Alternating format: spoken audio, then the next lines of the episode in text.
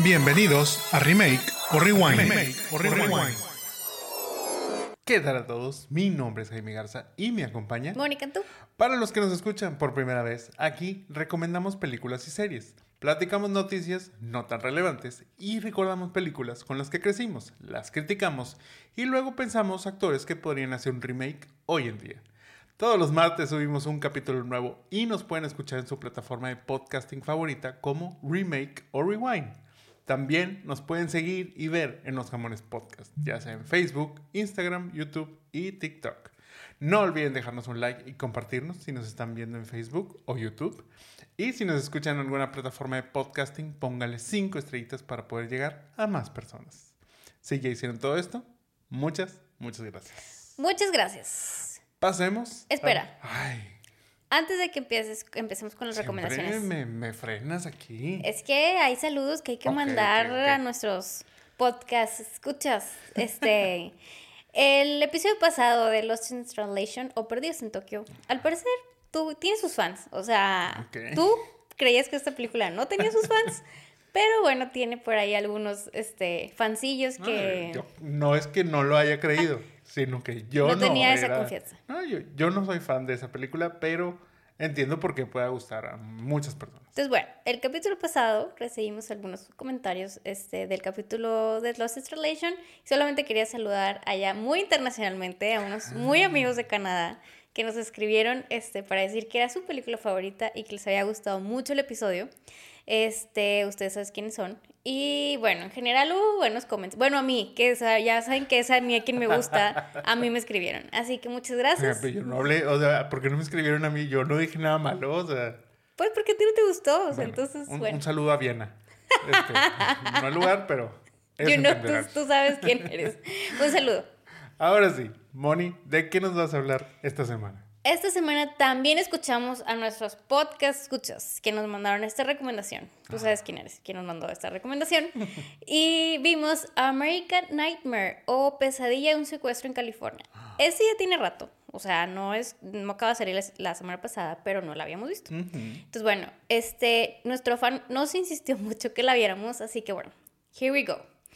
American Nightmare es un documental de tres capítulos que trata de una muy mala experiencia de un secuestro y un poquito la comparación de la película Gone Girl. La historia trata de Aaron, confirma que un desconocido asaltó su apartamento y se llevó a su novia. Cuando ella reaparece dos días después en su casa, ratifica la declaración de su novia, añadiendo que fue, pues bueno, violada. La policía acusa a ambos de estar mintiendo. La verdad es que cuando estaba haciendo este review, no les quiero contar mucho porque sí tiene muy buenos twists. Ok. Eh, no los voy a spoilear porque va, o sea, creo que el, el marketing que le hicieron de que se parece a Gone Girl te hace pensar que mientras estás viendo el documental dices, ¿estará mintiendo? Eh, no le creo a ella. Incluso yo te dije, no le creo nada de ella. No le creo nada. Y siento que tiene mucho que ver esto. O sea, que dicen que es como la historia de Gone Girl. Entonces tú vas viendo el documental y vas creyendo en uno, creyendo en otro. Piensas que Ben Affleck y luego ella de repente llega, o sea, la dejan ahí afuera de su casa y dices, oye, ¿cómo te dejaron Tan ahí afuera de tu casa llega. tan campante? Y luego dices, oye, no, pero, pero ¿cómo? Entonces les digo, no quiero decir más porque sí me gustó el final y cómo fue todo esto. Ok.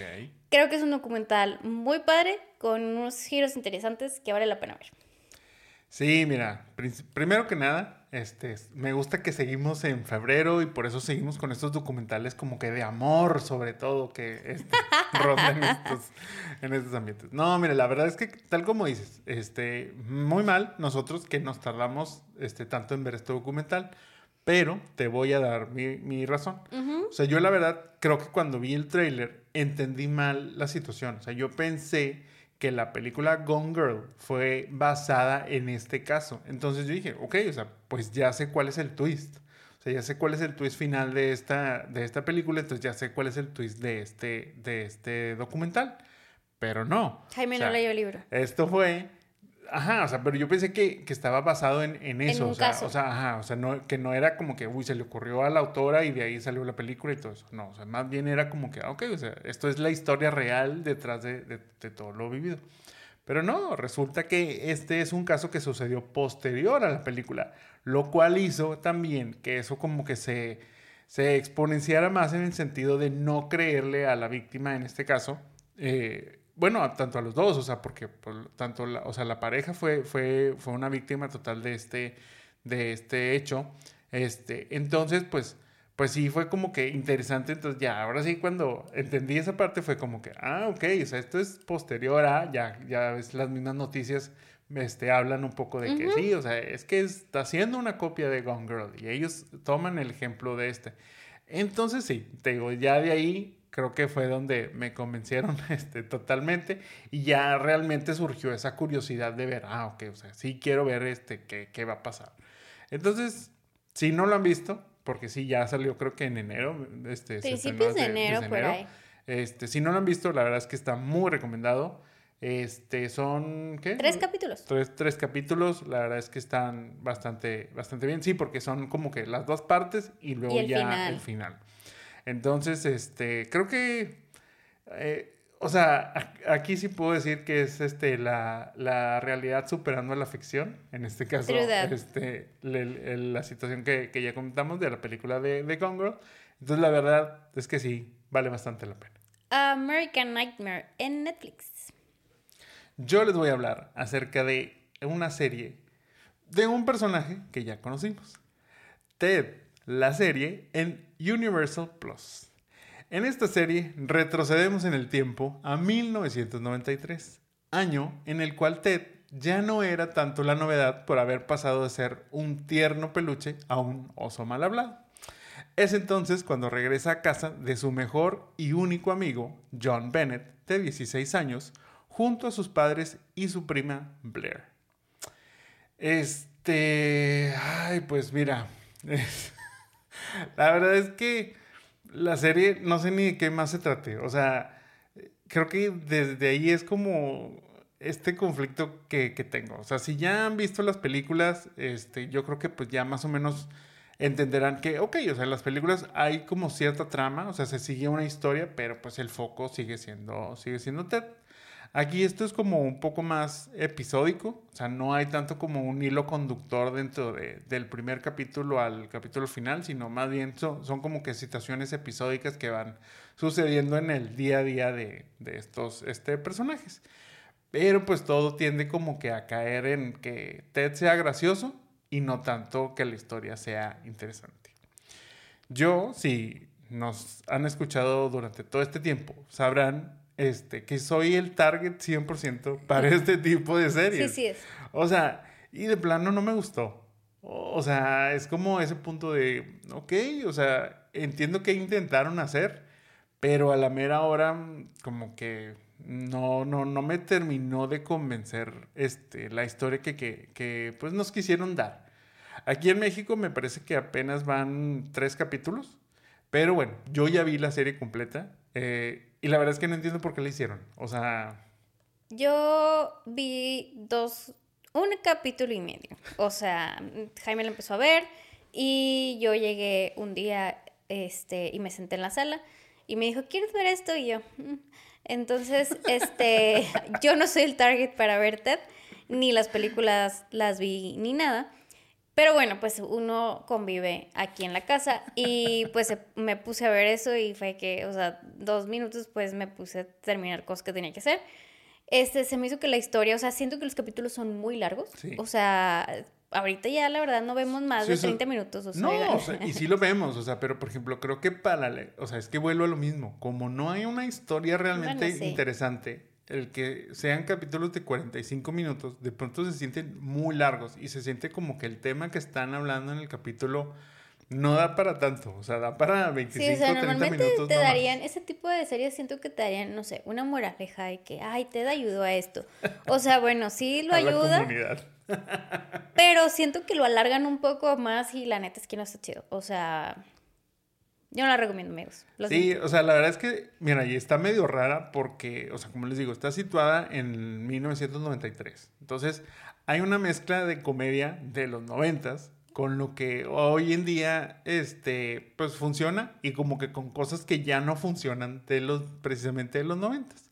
Luego, pues la misma dinámica de esta familia, pues es una familia de los noventas. Entonces, no hace clic con la generación de ahorita pero también siento que no hace clic con nuestra generación porque tratan de meter temas nuevos, o sea, tratan de meter temas de actualidad.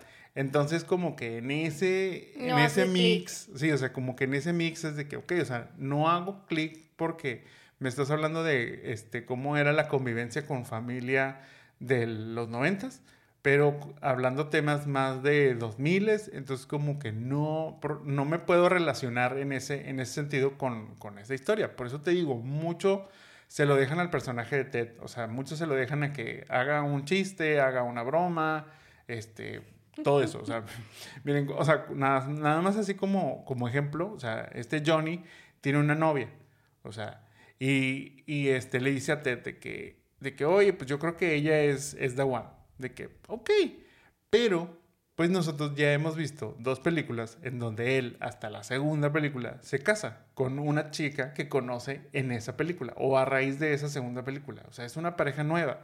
Entonces, pues, ¿cómo te vas a, digamos, conectar con esa historia cuando dices, no, pues pues es que no es ella, o sea, como que entonces creo que ahí fue donde no le supieron dar como a qué ir.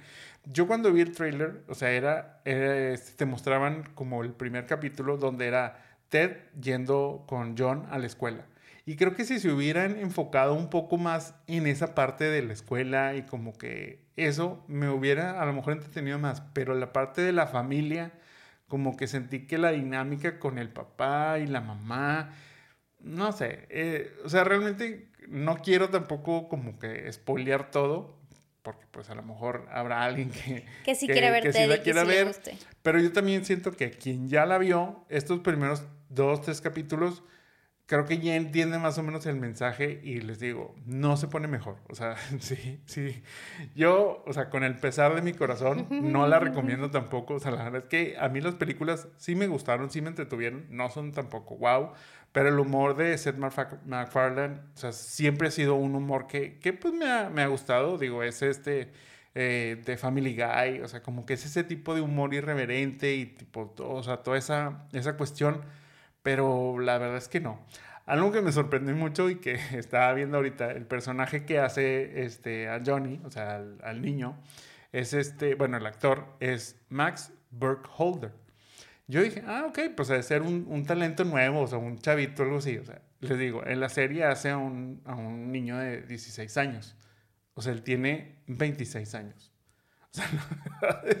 es, como yo cuando casteo gente grande para cuando son teenagers. Sí me, sí me sorprendió bastante este punto.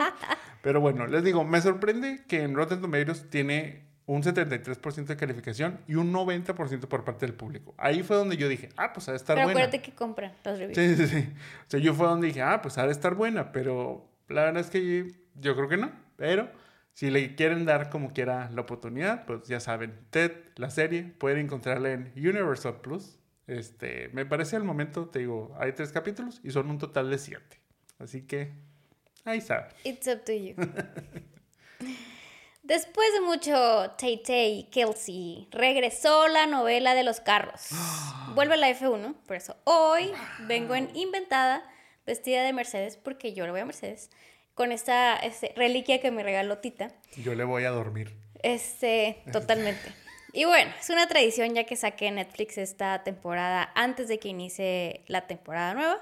Y la verdad es que es más de lo mismo que ya vimos la temporada pasada, quien nos levantamos a las 6 de la mañana y necesariamente en un domingo. Este, pero pues, o sea, lo ves durante el año las carreras. Todavía fueron por la barbacoa. Bueno, dije, dije, está bien, valió la pena, pero para eso. Aparte que me cada domingo dice de que vete a dormir, o sea, ya va a ganar Max Verstappen. Pero bueno, el caso es que esta serie nos revela lo que pasa detrás de lo que vemos en la temporada, o sea, los chismecitos de los domingos de cada carrera. La verdad es que esta temporada, eh, pues tenemos los dramas de la salida repentinamente de Nick, del Alpha Tauri, para poner literalmente a Daniel Lechardo. Tenemos el gran episodio de la firma, el contrato de Lewis con Mercedes por dos años. Eh, y es ahí donde se empiezan los rumores de que se va a Ferrari. ¿Vas a firmar sí o no? Así no le dijeron. Aparte bien mal, porque pues empiezan los rumores de Ferrari, todavía sale Toto diciendo que el rojo no le vendría muy bien a él y bueno, pues payaso quedó. Para mí solo es algo de que eso él lo decidió mucho antes, este, que yo creo que incluso firmó y dijo, ¿por qué firmé? Pero bueno, la verdad es que él solo quiere creo yo que ganar su último campeonato y ha sido un, poco frustrante para él. A ver cómo le va ahora en próximo año, porque este año todavía corre con Mercedes. Todavía no va a De rojo. Tenemos la gran rivalidad porque sale muchísimo. Eh, los alpines y su corrida principal del, del Principal este, a media temporada. O sea, random entre que ellos se chocaban entre ellos y luego lo corrieron y luego llegó el otro y demás. Tenemos el drama de los Ferraris y su nuevo año con el nuevo principal. Y bueno, pues al super team de Red Bull que la verdad es que lo que sorprendió es que no sale en esta temporada. O sea, Checo sale comiendo un chocolate. Eh, sale obviamente su participación en el Grand Prix de México, que todos recordemos que hay gente que pagó tanto que ni siquiera llegó a ver a Checo ¿sabes? Este, sale mucho Christian, sale mucha Daniel, pero Checo y Max tienen una participación creo que casi nula les digo, Checo comiendo el Kit Kat es el highlight de esta temporada. Pero bueno, la verdad es que creo que es una probadita lo que apenas viene la siguiente semana, este domingo. Hay mucho drama, hay muchos rumores desde que Lewis firmó con Ferrari, Sainz tiene equipo, eh, se acaban muchos contratos que tienen los corredores y bueno, pues el último drama de Red Bull y Christian Horner, quién sabe si lo vamos a ver el domingo este, ahí, pero no lo sabemos. Este... Oye, bueno, como ya escucharon, yo no soy muy fan de la Fórmula 1. Por ende, yo no fui tampoco así como, ay, qué padre, ya salió el documental este de Drive to Survive. Y justo porque, o sea, lo que dices, y, que era algo que, que, comentábamos un poquito mientras veías estos capítulos y yo los escuchaba a lo lejos. Este, ok, o sea, sí, es el chismecito detrás de, pero siento que, ajá, pero estas cosas, como ya sucedieron, ya muchas de estas cosas salieron en las noticias, ya mucha gente, muchos TikToks, muchos, o sea, hay mucha información que para cuando llega esto a Netflix, yo siento que es como, ok, pero, o sea, ¿qué más, qué más me das? Entiendo que a lo mejor aquí hay un poquito más este, de esa cámara indiscreta, por ejemplo, en la parte ahí donde cuentas de cuando sacan a este Nick para entrar, es, para que entre Daniel Richardo, pues ahí la llamada que hace Horner eh, o sea, como que todo este punto donde, bueno, él desde un principio se negó y que Marco fue el que más bien metió a este niño y, y todas esas, cuestiones, o sea, está muy bien. Luego, por ejemplo, lo de, lo de Mercedes, este, con, con este eh, Luis, de esta cuestión de va a renovar, si no, su, su molestia, ok, o sea, pero Siento que no, o sea, por ejemplo, son 10 capítulos de más o menos una hora. De, de 45 minutos. Sí, o sea, bueno, como Ted. o sea, son, 10 capítulos de 45 minutos, pero o sea, siento que no da para tanto. Creo, y de lo que dices, este, pues sí, vimos muy poco Red Bull, vimos muy poco Max, vimos casi nada de Checo. O sea, no es queja, pero este, o sea, yo siento que también es como ese punto de, pues es que a ellos ya los hemos visto, porque ellos son los protagonistas y como que dentro de esa, pues no sé, digamos, ese mundo de caramelo, porque pues son los, los ganadores, pues el drama ahí como que no es tan interesante, a diferencia del drama de los que no están ganando. O sea, creo que eso es como que ahí fue a lo mejor esa decisión de, de Netflix de decir, ok, o sea, a lo mejor el drama de los que no lo están logrando y de los que normalmente están acostumbrados a ganar, pues es como que lo que pudo haber llamado más la atención ellos creyeron. Yo creo que Red Bull ya dijo, ya no quiero salir tanto. Pintó su raya. O sea, porque me da risa que luego las cosas que han pasado... Pero Horner sale, pero con Alfa Tauri, o sea... Y, y mucho impulsando a Daniel y mucho echándole de ay, pues a ver, este, a quién ponemos en el, ah, porque pues obviamente Alfa Tauri lo que, lo que es como el semillero de Red Bull y es como a ver quién va a tomar el sit,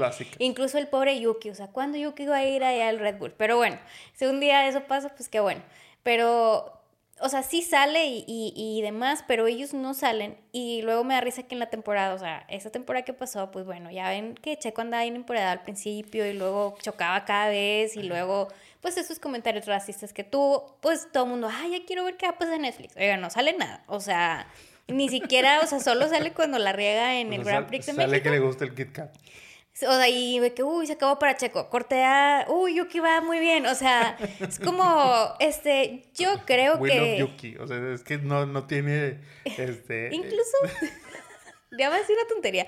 O sea, yo creo que sí sale Christian, incluso Christian sale diciendo que él le habló a Daniel para que él sí, cumpliera sí. como con todo este press tour que tiene y a lo mejor que se enfocaran Pues es más que- esta, est- estos dos. Digo, y ahí, ahí lo manejan un poquito como ese hijo pródigo que ellos crearon en, en, Alfa, en Alpha Tauri, no, en, en No, Red Bull. en sea, Red Bull. en Red Bull, entonces ellos, que, ellos querían que se quedara y bueno, pues aquí es como ese punto de, de vente, regresa con nosotros, hijo nuestro y, y- y esa parte. Ahora sí, pero también este, él es muy claro, este Chris, de decirle a, a Daniel, o sea, las cosas son como son. O sea, ahorita los pilotos son ellos, tú estás aquí para cumplir otro rol que creo que lo cumple muy bien. A lo mejor eso es algo que, o sea, yo no sé, porque ahí es donde digo, ok, a lo mejor eh, lo, que, lo que Chris quiere es que haya más, este, que sea más cara, este, digamos, Daniel de estar frente al público y tipo, todas estas, cosas de prensa y demás. Pero realmente quiere que sus corredores ganen y se concentren. Entonces, Bueno, ahí es que tú no viste los capítulos, pero di- le "Uy, dijo no, bueno, que... Pues ya me jalo entonces. le dijo, o sea, sí al final da a entender como que él quiere que regrese a Red Bull. O sea, o es cuando pone ahí Sí, de que... pero, pero dice también que depende o dependerá de Ah, que Checo firme o no firme. Entonces, o sea, digo, eh, sí entiendo. Yo luego también creo que es como ah, quererle meter ahí como un poquito Sí, más porque de... incluso cuando Daniel se lastima la mano, traen al otro niño y le dicen, no, pues es que es muy bueno, se me hace que ya... Todos son muy buenos ahora. O sea, eh, De eso menos se el pobre Nick, mundo, que ajá. sacaron a los dos minutos dos porque querían que regresara otro. Ya, Pero él está muy contento en la Fórmula E ahí. Bueno, Drive to Survive, como saben, o sea, yo solo aquí hablo de americano y de la Fórmula 1. That's it. Ok. Y de películas de Sofía Coppola. También. Películas raras. Drive to Survive, temporada 6, 6 en Netflix. Sí. Y bueno, la F1 a partir de este sábado, domingo. Oye, pero digo, ya, ya me gallaste, ya no voy a decir más, pero, pero entiendo que el contrato se acababa con esta sexta temporada. ¿Crees que vaya a haber una séptima? No hay nada confirmado. Te No digo, sé. a, a la baja como he sentido que han ido estas Sí. temporadas, no sé si ya tanto para la F1 sea tan necesario hacer estas, este tipo de documental para darse más a conocer. Creo que ya lograron el impacto que querían este, dar. No sé si con estas nuevas sigan acumulando más gente o, pues te- como te digo, ya no hay tanta carnita, entonces es como que, mm, ¿sabes qué? Yo creo que ya lo podemos dejar este, hasta ahí y a Netflix no le conviene pagar más por renovar y a la Fórmula 1 como que, pues dice, "Ah, no pasa nada, yo creo que con estas seis temporadas está bien. ¿Qué, qué crees que sea el futuro? Sí, yo creo que esta no me gustó tanto, como que al principio a lo mejor como que era más el chisme de qué había pasado y la novela y creo que como dices, o y, sea, no, y no salió. y no, y no salió. Este, no, las primeras temporadas tienen un poquito Ah, no, más de chisme. sí, o sea, bueno, pero que referi- esta. sí, refiriéndome a esta, a esta última en donde querías ver el drama de Checo y a lo mejor esas cuestiones Y no salió nada. o sea. Yo también coincido contigo que ha, que ha ido a la baja. Yo creo que eh, la Fórmula 1 logró un posicionamiento en nuevas audiencias que no tenía. O sea, así como yo me subí al carrito hace dos años. Este, así hubo gente que hace un par de años, este, o justo nada más porque entre Checo y, la- y Netflix este, ya se hicieron bien fans. No sé, a lo mejor es como un nice to have y pueden migrar a otras cosas, pero yo creo que sí van a hacer otra. Pues, habrá que ver. Es como algo que ahí está, ahí está y ahí lo dejas. Yo, y- yo creo que tendrá que ver mucho con el este que tanta gente se conectó a ver esta primera esta, pues esta sexta temporada en su primer fin de semana. Este, pues sí, yo sé que tú fuiste una de ellas, pero habrá que ver si el número para Netflix fue realmente significativo o, o ya dice, no, o sea, es que ahí lo dejamos. O que vuelvan a poner a Checo y a Max, que son los que jalan. Yo no creo que sabemos. ellos no quieren, entonces por eso no va a suceder. Ah, bueno, porque aparte creo que si se va a dar chismecito de qué va a pasar esta temporada, a lo mejor y eso. Eso podría ser interesante, o sea, podría inter- ser interesante lo que viene para Chris Horner, pero te digo, lo vamos a saber, o sea, lo vamos a saber en un mes. Entonces, para cuando dentro de un año me lo pongan en Netflix, pues a lo mejor es como que, ah, ok, sí, Bueno. pues ya. Drive to Survive en Netflix, temporada 6. O, pues, los que quieren madrugar a las 6 de la mañana y necesariamente sábado y domingo ya empieza la Va a ganar Max otra vez, no lo hagan. Yo les voy a hablar de Los Juegos del Amor en Netflix. Esta película de Netflix cuenta la historia de cuatro amigos de toda la vida, Mac, Adam, Brannigan y Little, quienes tienen todo tipo de jugadas para ligarse a quien desean. Todo esto hasta que Mac decide cambiar las reglas del juego, buscando no solo anotar por una noche, sino quedarse con el trofeo. Wow. Oigan, así de cursi como fue mi, mi resumen, así de cursi es la película. Este, el, el trailer me pintaba o me quiso vender como que una cosa y apenas fueron, yo creo que los primeros cinco minutos de la película y ya sabía cuál iba a ser el twist y ya entendía como que no es lo que me estaban pintando en un inicio y todo eso. Así como la semana pasada dijimos este, sobre Upgraded, que era un chick flick bastante basic y predecible, bueno, igual lo es esta película de Players. Yo les digo, este, del trailer, pues yo pensé que iba más como una tipo comedia en donde pues a lo mejor actual, es como así más actualizada porque íbamos a tener a una protagonista, que en este caso era Mac. Eh, ella iba a ser la player que ayudaba a los demás amigos y tipo todo esto, pero esa cuestión solo dura 10 minutos y ya de ahí todo se vuelve una chick flick, este, muy predecible, muy la verdad medianita, este, no sé. La verdad es que esta sería una película mugrerito excelente para poner y no tener que estar dándole la atención 100% eh, y podrán hacer como otras cosas. Fuera de eso, yo no le encuentro otra razón para recomendarla, ni siquiera para volverla a ver. ¿Está mejor o peor Ascenso? Ah, mm, mira, yo creo que a lo mejor esta está un poquito, o sea, pero una nada mejor que Ascenso. Porque pues al menos como que creo que no siento que es una copia de algo que ya existe.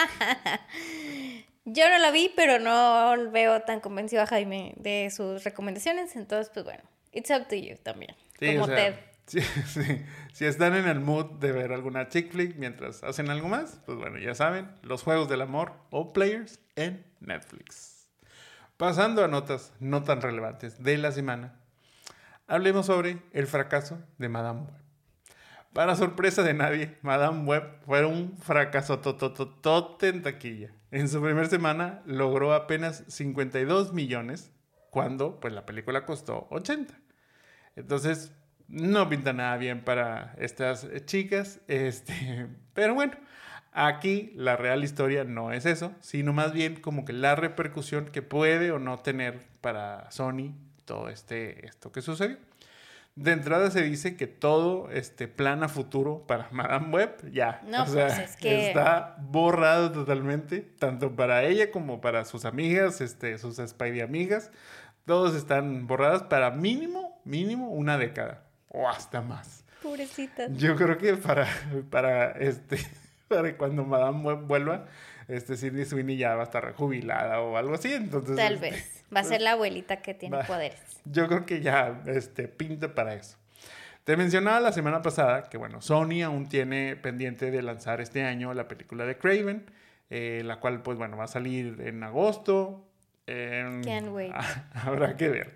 La película, pues en Estados Unidos, está de Craven, tiene una clasificación R. O sea, quiere decir que, pues bueno, vamos a ver, según los rumores, este, pues sí, vamos a ver una película como que más adulta, más violenta, con peleas pues más sangrientas y todo ese rollo.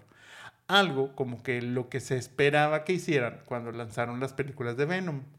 Pero pues Sony como que dijo, no, mejor le bajamos la clasificación para que vayan más chavos y la vean y que no sea nada más para adultos. Entonces, bueno, les dio frío y no lo hicieron. Incluso cuando eso se esperaba todavía cuando salió la, la, la de dos que es junto con Carnage, que Carnage pues es un personaje todavía más sádico que lo que puede ser Venom. Venom es más como un antihéroe, pero sí este Carnage sí es un, o sea, porque él es de un homicida, digamos, se vuelve este personaje, entonces él sí le vale y mata porque mata.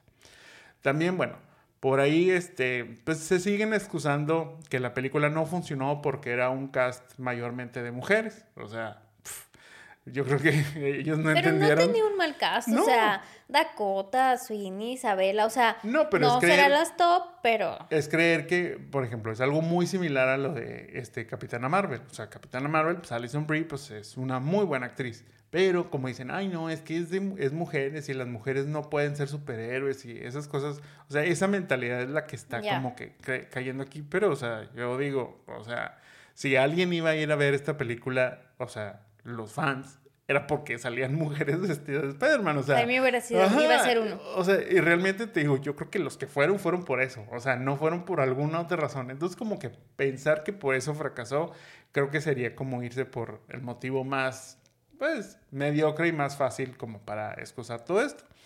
Pero bueno, por eso creen que Craven y Venom 3, pues, podrían tener una mejor, una mejor taquilla que Madame Web aunque yo sigo con mis reservas. Yo siento que todo ese universo de Venom y Craven y todo eso está más muerto que nadie, nadie les ha avisado. sí, la verdad es que yo creo que este, ya, o sea, Sony necesita ver cómo replantear esto. Se habla mucho también sobre que están como apurando mucho estos proyectos y que por eso a la mera hora este, no, no les da. Ahora, esta película de Madame Web la llevan escribiendo desde el 2003. O sea, Estamos en el 2024. o sea, así como que apurada, apurada no está. A la mera hora, digo, todo lo que les decía la vez pasada, pues a la mera hora muchas cosas cambiaron porque todo se iba a conectar con el universo de Andrew Garfield, de Spider-Man, de, de esa, ese personaje, o sea, vaya, de ese Spider-Man. Pero pues a la mera hora Andrew vio el mugrero que estaban haciendo y dijo, no, no voy a aparecer, o sea, no me mencionen, no, o sea, no voy a aparecer eh, para nada. Y entonces ahí pues empezó como que a caer todo este teatrito que estaban ahí queriendo, queriendo simular. Te digo, ahora viene esta de, de Craven, que pues igual no va a tener a un Spider-Man como tal, sino vamos a centrarnos en este cazador eh, que aparte creo que va a ser como un cazador ambientalista, entonces, este, that should be funny. Este, y bueno, viene un Venom 3 que, que lo que la gente quiere es verlo con Spider-Man. Entonces, si no va a estar Spider-Man, si ya no va a estar Carnage, yo creo que, mm, no sé, no, no sé qué esperar porque esta sí no se ha revelado gran cosa, pero yo siento que, pues igual, va, va a haber fracaso nuevamente.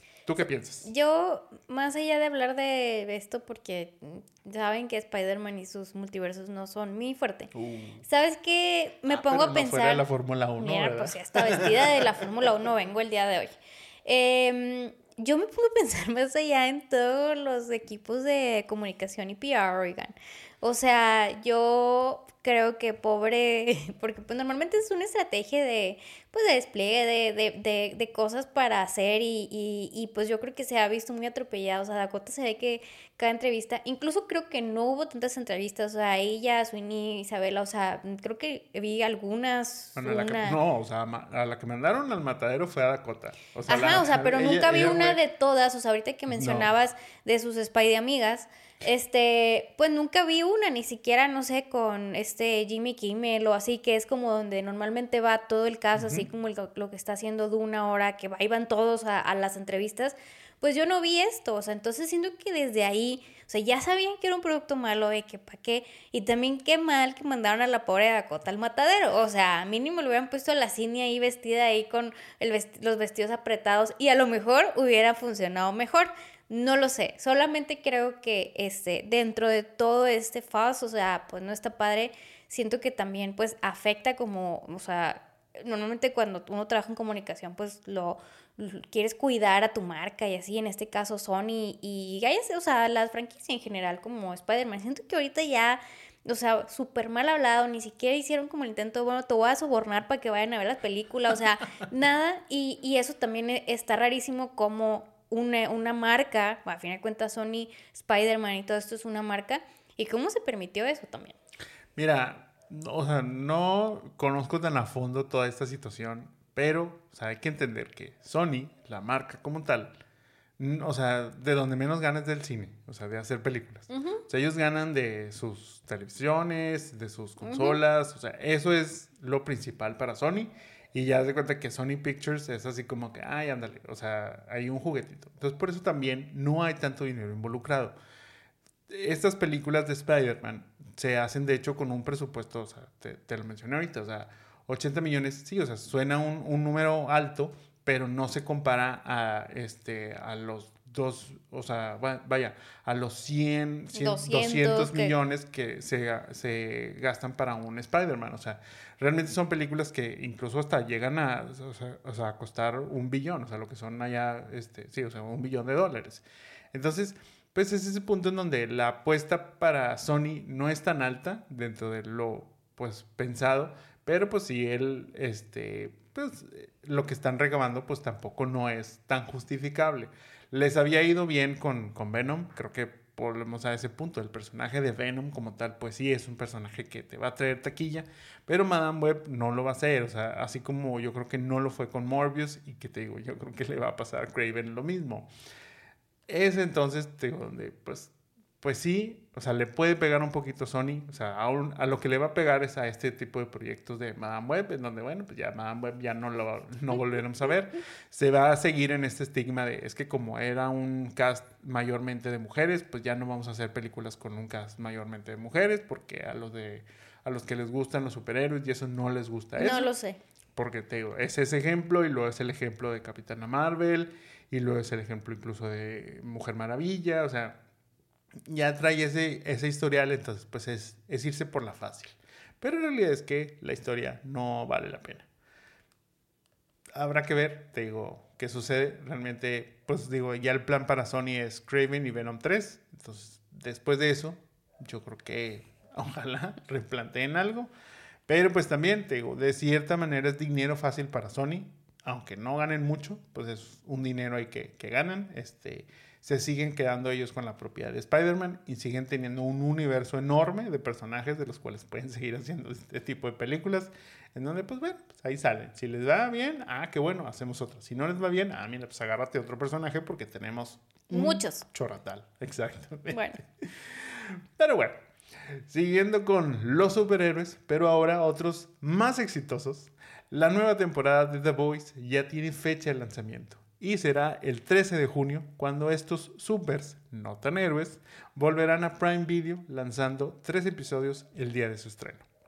Muy acorde con los tiempos, este, Victoria Newman en esta temporada pues estará cerca de llegar a la Casa Blanca, mientras sigue bajo el control de Homelander. Butcher, gracias a sus mentiras, ha perdido el liderazgo de The Voice, pero con la situación con la que está, pues tendrá que el grupo y él este, buscar la manera de volver a trabajar, a trabajar juntos antes de que sea demasiado tarde. Aquí es la muestra para Sony de no tenerle miedo primero a la clasificación R, porque la verdad es que esto es, o sea, súper para adultos. Y que no es nada más esa la solución tampoco, sino que hay que hacer una buena historia para lograr el éxito, aún sin usar a tu personaje principal, como lo fue con esta serie spin-off de Gen Yo no veo todos los episodios de The Voice. Pero veo las partes bonitas. Veo las partes. pues yo no sé si son las bonitas, pero acuérdense que, te gustan, no te hagas. convivimos aquí en esta casa y de repente la veo. Creo que también es, es, o sea, es interesante el twist que les dan como a estos héroes que realmente no son héroes. Este, y cómo los terminas amando o odiando, porque ese el güero es el Homelander, Ah, como cada vez que lo veo me cae gordo, pero creo que entiendo que ese es su charm. Este, y creo que es una muy buena apuesta de Amazon Prime, como que hacer estas historias así diferentes a lo que estamos acostumbrados de los superhéroes. Sí, la verdad es que yo creo que esto ha sido de lo que mejor le ha venido a Prime Video. O sea, no digo que tenga otras cosas, pero pues ha, sido lo, de lo más constante. y de lo que ha sorprendido y que ha sabido este pues salir avante a esta fatiga de superhéroes de este género que le está pegando, bueno, no hablemos de Sony, pero pues sí le está pegando a Marvel, le está pegando a DC, están buscando cómo este, volver a lo que, a lo que fueron este, en su momento y creo que The Voice ha mantenido, se han mantenido, se han mantenido vigentes, se han mantenido sobre todo con esa frescura de seguir viendo algo nuevo dentro de lo que, ok, o sea, ya entendemos qué tipo de héroes son, o más bien qué tipo de subs son, porque pues así es como se les llama, este, y no tanto como que, ah, ok, pero, pues ya, o sea, ya se acabó la gracia de que son, son malos. Este, ¿y ahora qué? ¿No? O empieza, te digo, este, esta twist en la historia, tengo esta parte donde Victoria Newman, pues ahí está contendiendo para la Casa Blanca, entonces, pues bueno, va muy acorde con los tiempos también allá de, de las elecciones y todo esto, este, del poder detrás del poder también, que en este caso, pues es Homelander, y todo ese tipo de cosas. La verdad es que hay críticas a todo tipo de, este, de rubros, o sea, tanto a la política como al mismo entretenimiento, obviamente no le pegan a Amazon, sino le pegan a Disney. Este, pero te digo, toda esta parte eh, se vuelve muy fresca, se vuelve muy graciosa y se vuelve así como muy eh, necesaria porque es de que ah, necesito ver algo diferente a lo que siempre vemos, a, lo que, a lo que ya está muy, muy encajonado. Otra de las series que es similar, pero en la parte de la animación, es esta de Invincible, donde también, o sea, es como un, o sea, también hay un twist así, es una, es una caricatura más adulta, más, este, con cuestiones pues no tan este, convencionales dentro del mundo de los cómics y los superhéroes, pero que a la vez los hace reales, entonces hace como que esta situación más entretenida de lo que pues creemos que puede ser nada más los golpes y ser, tener superpoderes y, y esta cuestión. Yo la verdad sí estoy esperando con muchas ganas esta nueva temporada. Va a haber que esperar hasta el verano para poder este, echarle el ojo, pero si no la han visto, creo que es buen momento para que se pongan al corriente con The Voice. Esta, les digo, va a ser apenas su cuarta temporada. Entonces tienen tres, tres temporadas para ver, más un spin-off que es este de Gen V o Generación V, que la verdad es que también está muy bien, muy sorprendente y que incluso esa va a tener una segunda temporada. Todo esto como que se alargó un poquito por lo de la huelga, tanto la huelga de escritores este, como la, pues, eh, la de los actores. Por eso es como que se tardaron un poquito más de lo, de lo normal, pero bueno, Habrá que esperar, yo sé que va a haber este, buena calidad y ya les hablaremos de ella cuando se estrene. Pasemos a la película de esta semana, la cual es American Pie, tu primera vez. Protagonizada por Jason Biggs, Chris Klein, Thomas Ian Nicholas y Eddie K. Thomas.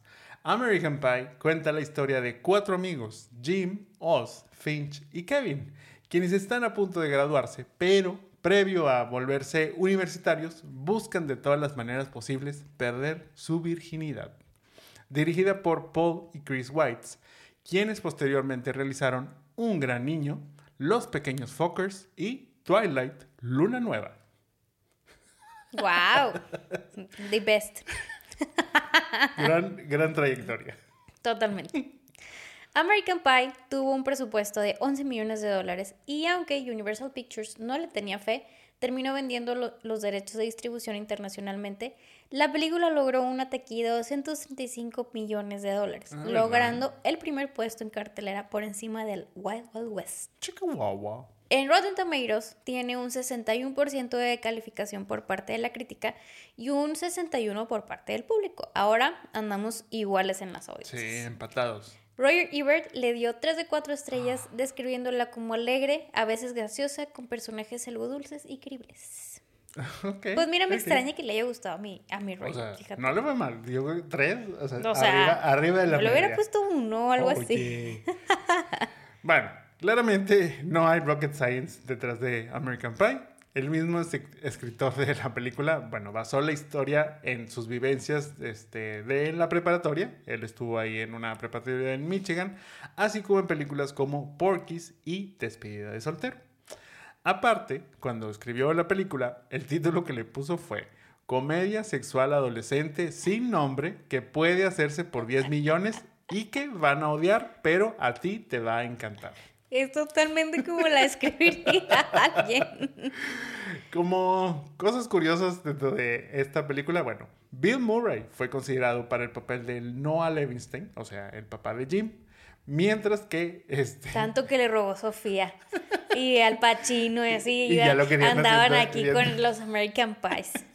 La verdad es que, o sea, yo creo que, o sea, dentro de lo que, lo que puedo decir, es como, o sea, Bill Murray hace muy buenos papeles y no dudo que pues hubiera hecho un muy buen papel aquí, pero yo creo que la decisión 100% correcta fue el haber, el haber, tenido no a, digo, perdón, este, a este, este se me fue el nombre del, del papá. Este, Eugene Levy. Eugene Levy.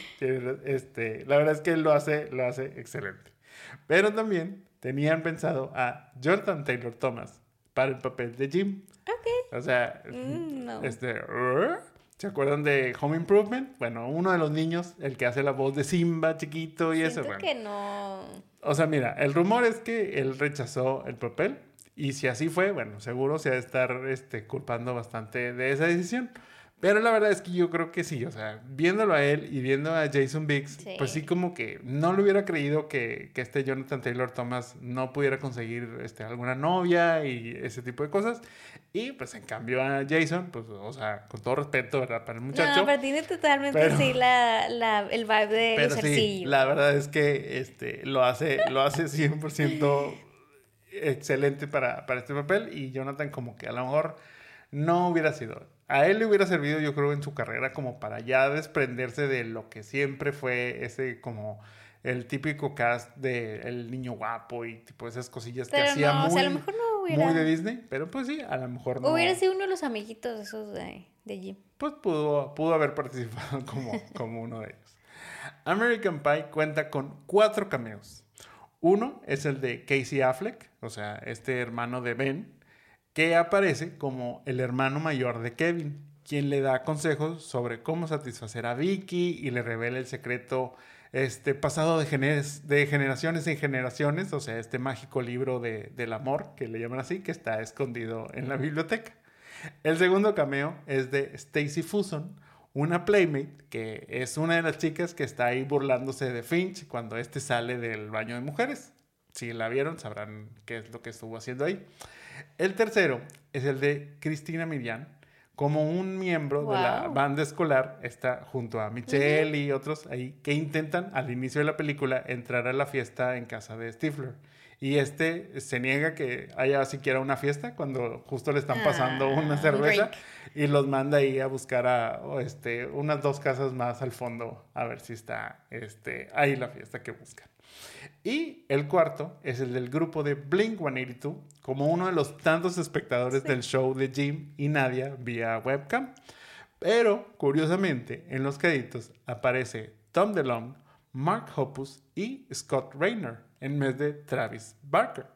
Esto porque Scott era el ex baterista de la banda, solo que pues yo creo que cuando este, hicieron los créditos no encontraron este, ese, nuevo, ese nuevo grupo.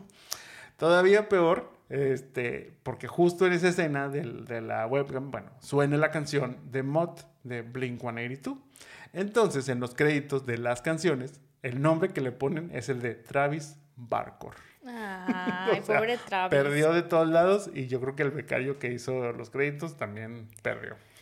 Este, a mí me sorprendió mucho ver a Blink-182 ahí, fíjate. Pero ¿por qué? Hay una teoría muy extraña o sea, y muy divertida en la que, o sea, lo voy a platicar un poquito más adelante, pero o sea, American Pie tiene nueve películas. O sea, Nueve, no hay eran cuatro. nueve- no, es que hay todo un universo, pero dentro del universo American Pie Se me hace que le va nueve mejor que al de, al de Madame, güey. Sí, ya, o sea, ya ese ya triunfó más. Pero bueno, hay nueve películas de American Pie y hay nueve álbums de Blink-182. Todos han salido con un año de diferencia. O sea, sale uno y al año siguiente sale el, el otro. Entonces, hay una teoría de que por cada álbum nuevo que saque Blink-182 debe de existir una nueva película de American Pie. Entonces, están junto con pegados. O sea, son, son uno mismo. Por eso, este, yo creo muy adecuado que ellos hayan aparecido este, haciendo este cameo. Pero en realidad es que todo fue gracias a el agente de Tom, que en ese entonces dijo, oye, están buscando este, una banda que aparezca eh, ahí como que haciendo un cameo. Y fue como que, ah, ok, va. O sea, realmente en ese entonces apenas Blink estaba lanzando su segundo disco, digamos, ya más conocido, que fue el de Enema este, of the State. En donde, pues bueno, tenían este, What's My Age Again y All the Small Things, pero también está esta, esta canción de Mod, que es la que escuchamos en la película. Entonces, yo creo que fue como que, te digo, o sea, es como esas, este, eh, como esas uniones hechas de- desde el cielo, en donde tiene que ir American Pie junto con Blink-182 y, y justo escuchar como que Blink-182 para los que la vimos, como que nos trae esa, esa nostalgia recuerdo. de esos, de esos tiempos, exactamente. Pero bueno, yo sé que tú escogiste esta película, obviamente no fui yo el que la escogió, pero cuéntame, ¿cuándo la viste por primera vez? La verdad es que no me acuerdo, o sea, justo estaba pensando. Yo creo que la terminé viendo en pedazos en la tele. Porque, sorpresa, amigos, esta película no me dejaban verla. Qué raro. pues, Sí, vi entrevista con el vampiro Sí, y no sí, sé cuántas sea. otras cosas. No, o sea, no tengo un recuerdo de. Vi American Pie por primera vez así. Este, creo que la he visto por pedazos cuando la han pasado. Sí, la han pasado en, Sí, en claro. Canal 7, 5. Sí, Tal vez este, ahí fue donde la vi. No, recuerdo en cuál, pero sí. Siento que cuando la vi, o lo que recuerdo es como. eh, es una película que está muy mala, eh, pero hay mucho morbo al respecto. E incluso dije, bueno, esto es como Scary Movie, pero como sexualidad, o sea, con sexualidad, o sea, Sexualidad. este, no sé, o sea, siento que el Epic Win de los 200 millones que logró es porque todos los niños querían, pues se les daba el morbo de la sexualidad de la película. Sí, sí, hay una teoría ahí al respecto. Este, de por qué en ese entonces puedan, pudieron haber sido tan famosos y cómo el internet ha acabado con estas películas. Pero ahorita lo hablamos. ¿Tú cuándo la viste? Mira, o sea, esta película salió en 1999. O sea, entonces yo tenía aproximadamente unos 13 años, más o menos. Yo creo que no la vi obviamente a los 13 años. Y yo creo que la vi más ya como a los 14, 15 por ahí. Porque, obviamente, no la fui a ver al cine en ningún lado, pero estoy seguro, estoy seguro que en ese entonces la bajé de internet. ¿Te Ese era- gastaste sí, o el sea, internet de que dial in? No, no, yo creo que... sí, Para bajar esta película. Probablemente sí, pero, o sea, yo creo que ya en ese entonces como que era más común el poder descargar este, las películas, porque sí, no recuerdo de haber visto una versión pirata como tal en un DVD o algo así, no, o sea, es- estoy casi seguro que sí la, la bajé. Ok. Para cuando la vi, obviamente fue como quiera, o sea, fue como, ah, claro, porque te digo, como no la vi a mis 13 años, o sea, ya la vi más este, a los 15, pues sí, ya estaba un poco más cercano a esa edad que tienen estos personajes, en donde, ah, ok, o sea, ya voy a pasar, pues en ese entonces estaba en prepa para pasar a, o sea, a carrera. Entonces hacía match un poquito con... O sea, con más bien que- ibas a entrar a la prepa. A los 15 ibas a entrar a la prepa. No, bueno, o sea, o sea, sí, pero es que ya, o sea, yo ya a los 15 ya estaba en prepa. Ajá, o sea, Sí, pero no a la digo. carrera. Ah, no, no, sí, o sea, te digo, estaba en ese inter de, o sea, estoy en prepa por, en algún punto, o sea, en un par de años, pues, este, pasar a una Ajá. universidad. Ok, entiendo que esto no era exactamente lo que ellos estaban viviendo, pero pues era más o menos, este, cuando empezaba, digamos, ese, este, todo ese, ese sentimiento y emociones que hay en los adolescentes. Entonces, pues sí, obviamente tuvo un clic y hice una conexión con esta película más allá de lo que debió haber sido haber visto cualquier otra, otra de este estilo. Que obviamente me gustó, que número uno, el soundtrack, que es muy bueno, así como mencioné este que tiene a Blink-182, la verdad es que tiene otras muy buenas canciones, la verdad es que son grupos muy de esa época, o sea, y son canciones que incluso varias fueron como que para esta película, y fue como que, wow, o sea, así te digo, clic con la generación de ese entonces. Es como Bling, este, American Pie para Jaime es como el Princess Diaries para mí. O sea, Ándale, sí, sí, sí. O sea, es que realmente es como ese punto en donde. en donde realmente esta era una película que, pues sí, iba más dirigida a los hombres. Este, entonces, pues si tenías como esa edad, si estabas como en la adolescencia, tipo, todo eso, pues es donde iba a hacer el clic principalmente. Yo, o sea, esta película obviamente la teníamos en la lista desde hace mucho tiempo. Pero siempre tuve miedo de hacerla porque dije, híjole, no le va a ir nada bien. No le va a ir nada bien. Este, yo creo que el rewatch va a perder, o sea, va a hacer que pierda todo este charm que hay en mi, en mi cabeza. Yo creo que si esta película la llegué a ver, la llegué a ver, o sea, en el inter del 2000 al 2005. O sea, no, me refiero a que a esa fue cuando la vi, sino que si la llegué a ver más de una vez, fue en ese tiempo y ya del 2005 en adelante solo era como el recuerdo de esta película, así como este, ver American Pie 2, American Pie 3 o incluso este, ya la última que es la de la reunión. Que está bueno, obviamente ya es más, más cercana ya, muchísimo más después de, del 2005. Pero te digo, como que ahí se quedó guardadita en mi cabeza, o sea, fue como, como que, ok, o sea, tengo ese, este grato recuerdo de esto que me recuerda a mis años de, de la prepa, sin que hayan sido iguales a los que viven estos chicos, pero pues bueno, ok, o sea, es como ese punto de la juventud, pues, este, todo este punto. Pero antes de yo mencionar algo más, ¿qué te pareció el rewatch de esta película? O sea, ahora ya que la viste a tus este, muchos años más de cuando pudiste haberla visto por primera vez y que ya la viste completa de principio a fin, ¿qué pensaste? Es que justo iba a decir, o sea, esta fue, realmente creo que pues sí es la primera vez que la veo completa. Eh, siento que es como una clase de educación sexual para los niños. Este. Mm, y la neta es que, o sea, recuerdo porque siempre se me hacía como muy X. O sea, sí, creo que como dices, es una película que va mucho más dirigida al público masculino, porque todos los términos estos que usan de base y no sé qué, y el fútbol y así es como.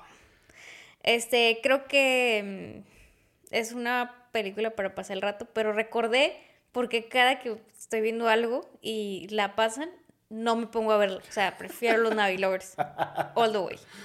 Mira, yo creo que este tipo de películas, o sea, son esas que deben de existir cada, no sé, 10 años. O sea, son esas películas que toda generación necesita como precisamente para conectar con algo dentro del cine o, o esta película conectar con la generación en turno de jóvenes para como que pues atraerlos a, al cine y tipo crear como esta, esta película que es como, ah, claro, esta, es la película de mi adolescencia. Así como probablemente tenemos una película de la infancia, también pues debemos de tener una película de la adolescencia. Esto te digo, pues era obviamente para mí, o sea, era esto. Pero sí siento también que American Pie, por alguna razón, la verdad es que no sé cuál, se volvió más que esto. O sea, ¿y por qué digo esto? Bueno, pues es que logró algo que muchas otras películas muy similares no habían logrado. O sea, estamos hablando de películas que, te, que, que evocan mucho esos tiempos, como Breakfast Club, como They Stay Confused, este, Clueless, eh, Ferris Bueller, incluso, bueno, ya más recientes, pues Mean Girls o Superbad. Esas películas solo existe una de cada una. Y American Pie logró trascender esa barrera de las secuelas. Y, no, o sea, como les digo, no solo hicieron una, sino hicieron nueve. Pero aparte, todas son de lo mismo.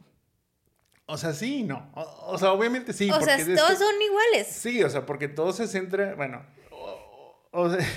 Sí son iguales. O sea, hay un punto a debatir aquí en donde sí entiendo que todas sean iguales, pero no lo son.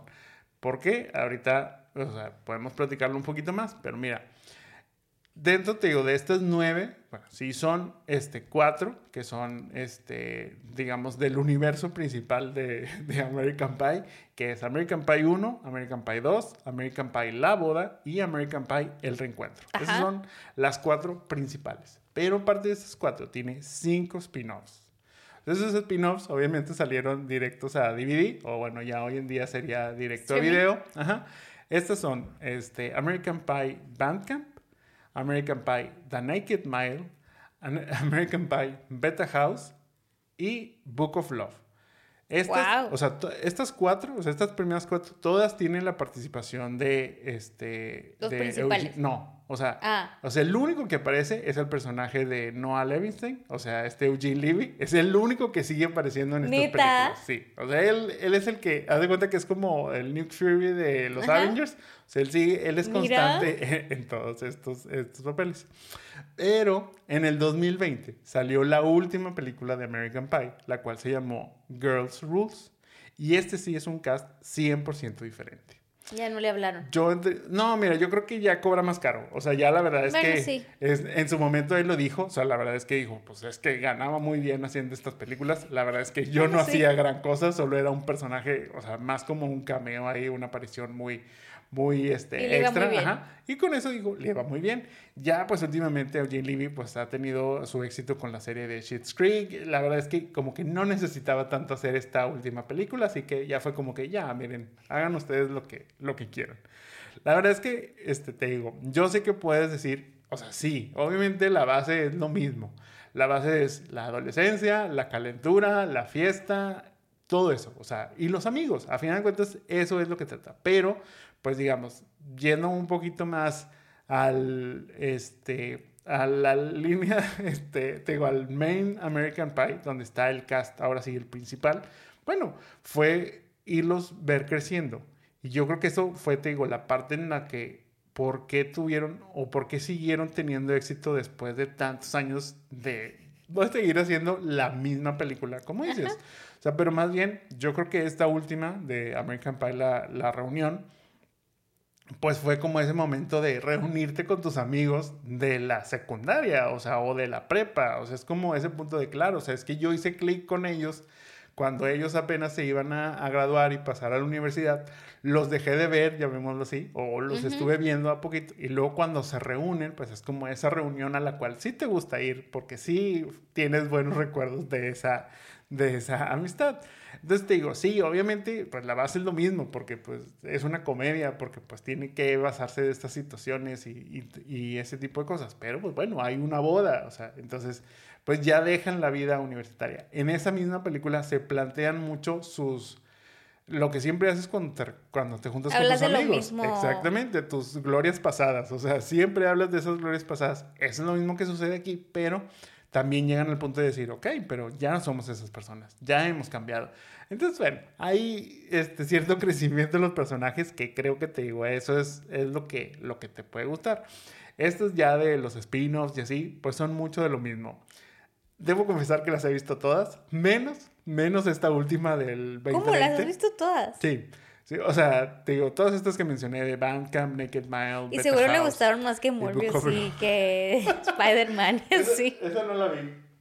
Entonces, como, como esa no la vi, no puedo, o sea, la Morbius no la vi, no, no puedo decir. Pero sí, no, digo, la verdad es que lo que son, o sea, son películas, por algo son, este, que, que van Pero aparte son totalmente así como decía que eran su target. Sí, ajá, O sea, como, como Ted, como dijo que Ted era, era, él era el target audience, esas películas lo son. Exactamente, o sea, es que por eso las vi, o sea, por eso las vi, porque eran películas de las cuales me reía, o sea, digamos, esta que, que te menciono, pues Bandcamp, pues es que tanto lo escuchaste tanto en la, en la 1 como en la 2, que, que, vemos un poco más a Michelle ya dentro de, ese, este, su personaje en este Bandcamp y tipo todo eso, pues bueno, pues ya una película basada 100% en el Bandcamp, pues era lo más lógico que, que debía, este, pues que debía suceder.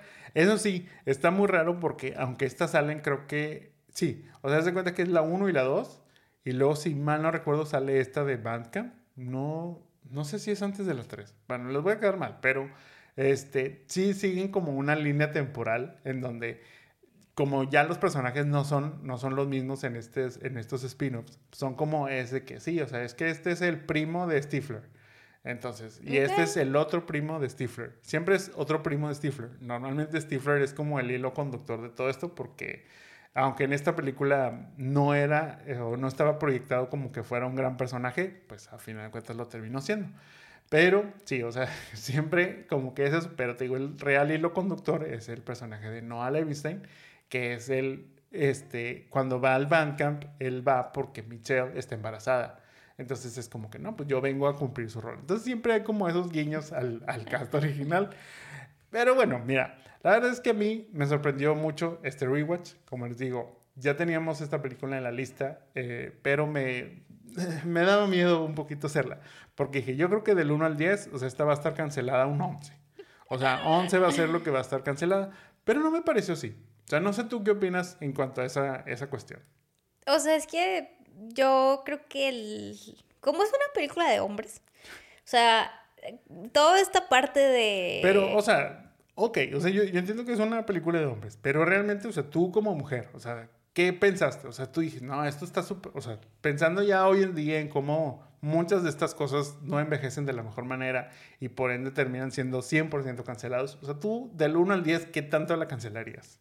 O sea, es que no tanto que la cancelaría, o sea, simplemente las situaciones, por ejemplo, todo lo que pasa con Nadia y el webcam y, y lo que hace Nadia en la casa, es como, güey, nadie va a hacer eso, o sea, ¿y por qué? Pero siento que es como un, mira, de que vamos a verla, de que está bien, está bien guapa y así, o sea, es como, güey, neta, este siento que, bueno, o sea, si lo pones así, pues en esta película no hay inclusión, o sea, no tenemos inclusión en esta película. Mm. Entonces, este, em, pues eh, no, tan declarado como ahorita pedirían los Gen Z que hubiera toda inclusión en todo.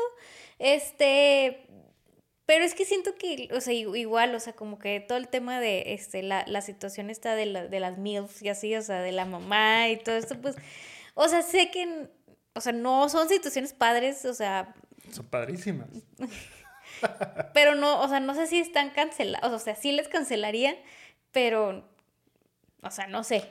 Mira, yo creo que, o sea, viendo ya, o sea, realmente, te digo, yo, yo la vi y dije, no me va a gustar, o sea, o, va a haber cosas donde voy a decir, uy, no, pues ya esto ya no va a funcionar, no sé, o sea, sí, obviamente entiendo que hay cosas que deberían de estar canceladas. O sea, número uno, o sea, es ese de el show de, de, de Nadia. O sea, simplemente el grabarla, siguen su consentimiento, o sea, ahorita hay una todo ley. Y todo eso. O sea, obviamente, yo creo que eso sería lo más, o sea, dentro de toda la película, eso es como lo más que está, o sea, súper cancelado. Ok, quitemos eso.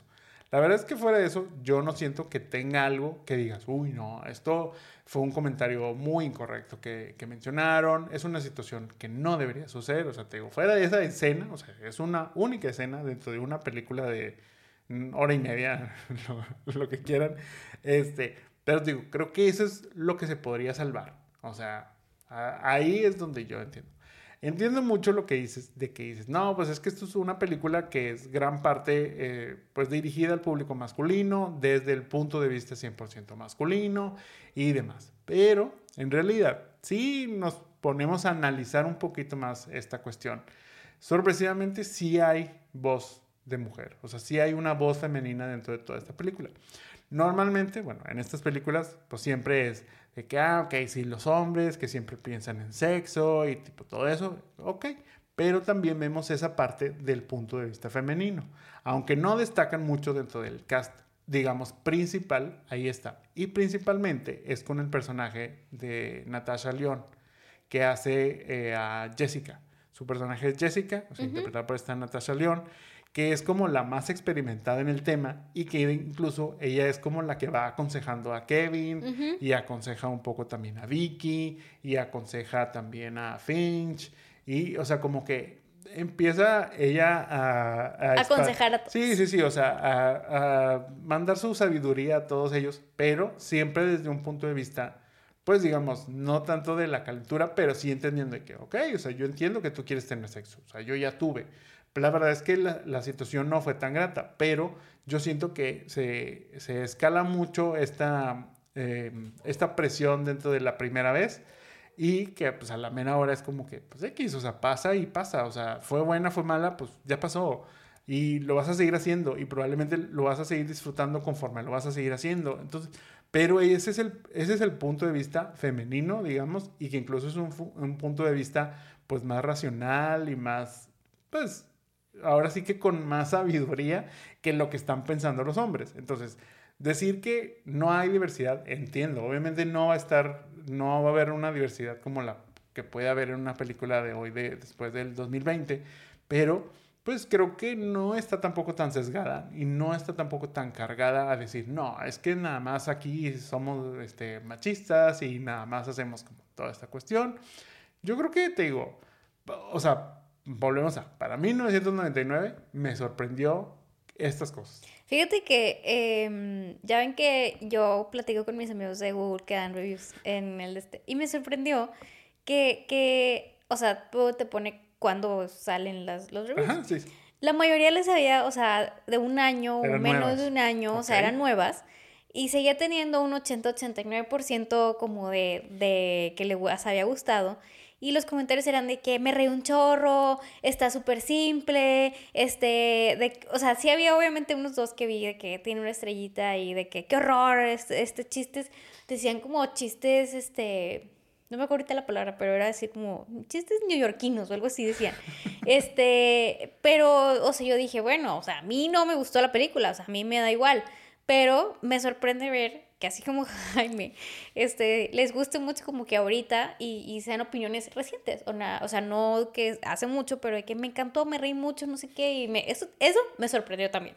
Sí, y es lo que te digo, o sea, a mí me sorprendió, o sea, yo dije, no me va a gustar tanto, o sea, va a caer. Y no, la verdad es que la disfruté, me seguía riendo. Obviamente, pues ya sé muchas de las cosas que van a suceder, entonces, pues no me sorprende, pero todavía hay cuestiones ahí, todavía hay escenas que sigo disfrutando.